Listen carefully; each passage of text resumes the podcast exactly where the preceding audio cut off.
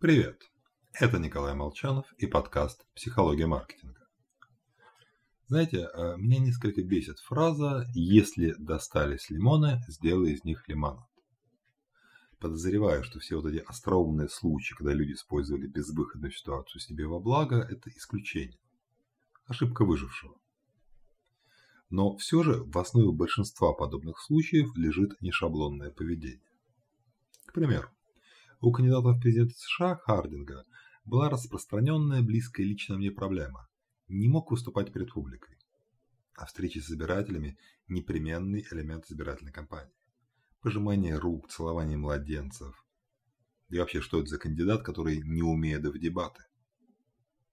Стандартное решение – встречаться с народом пореже, использовать подставных людей, не приглашать журналистов, в общем, минимизировать ущерб. Однако Ласкер, один из руководителей предвыборного штаба, решил полностью отказаться от встреч с избирателями. Тратить силы на маскировку слабых мест бессмысленно. Все равно заметят. Лучше признать их существование и не тушеваться. Когда идешь против толпы, следует выпрямиться во весь рост. Тогда из инаковости можно извлечь выгоду и сосредоточиться на главном – демонстрации совпадения своих ценностей с ценностями покупателей. Ну или, в данном случае, избирателей. Всю избирательную кампанию Хардинг безвылазно просидел в богом забытом штате Огайо, в маленьком городе Мариан. Белый мужчина в маленьком белом доме с лужайкой.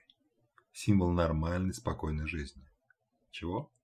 После войны, рецессии, участия во всяких заварушках и хотели простые американцы. И? Ведь мы любим хэппи-энды. Его действительно избрали президентом. С вами был Николай Молчанов и подкаст «Психология маркетинга».